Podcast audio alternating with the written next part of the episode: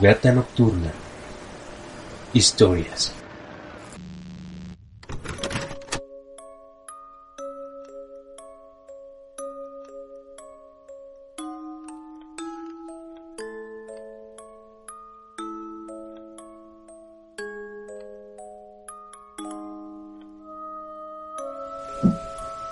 Mi querido amigo, lo que te voy a contar va a hacer que pienses que me he vuelto loco o que he renunciado a todos mis principios.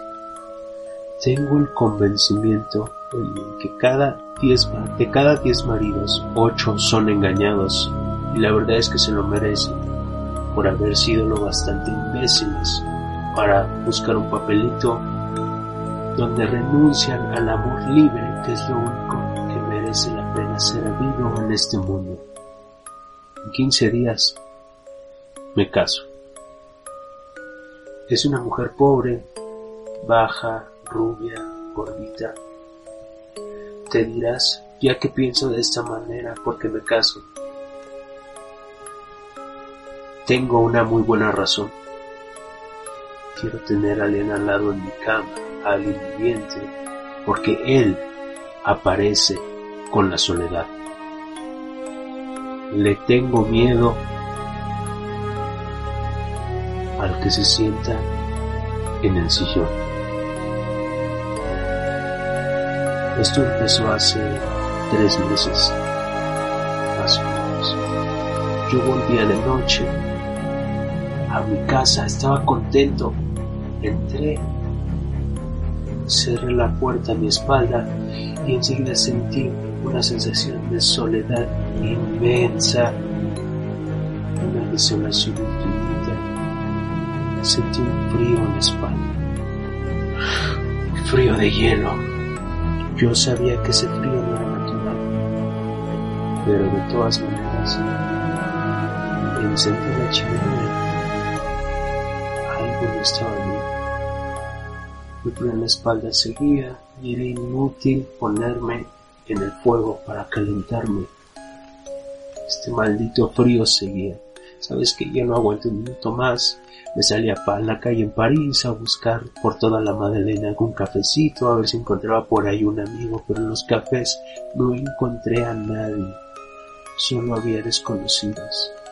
¿Qué iba a hacer? Me volví a casa. La chimenea todavía estaba encendida.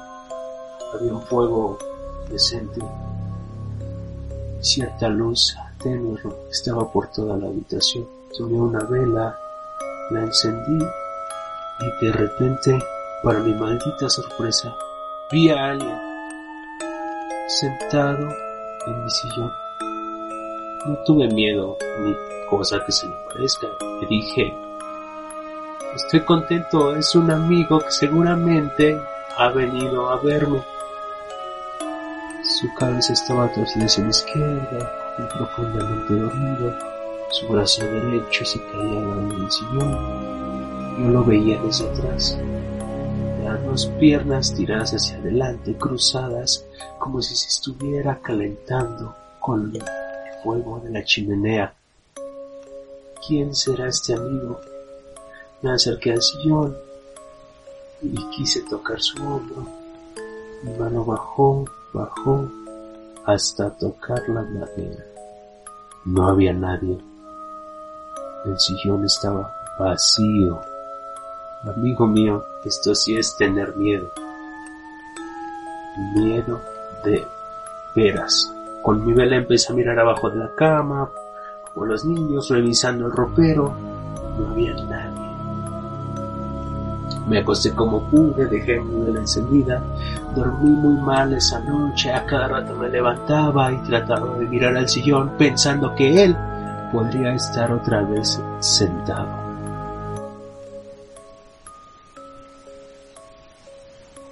Lo que no quiero es volver a sentir miedo. Él aparece con la soledad, siempre está Cuando vuelvo por las noches me quedo ante mi puerta 15 minutos sin atreverme a entrar a mi propia casa porque la siento invadida. Entro y miro desesperadamente, aterrado, y no hay nadie. De repente me doy la vuelta y veo mi sillón que está aparentemente vacío, pero yo sé que él está ahí. Esa noche no lo volví a ver. Y la otra noche maldita y al otro día. Pero él nunca se fue.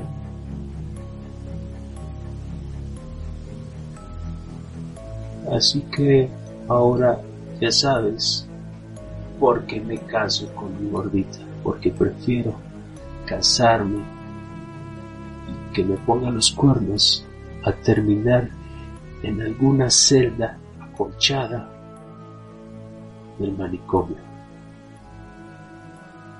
El Guy de.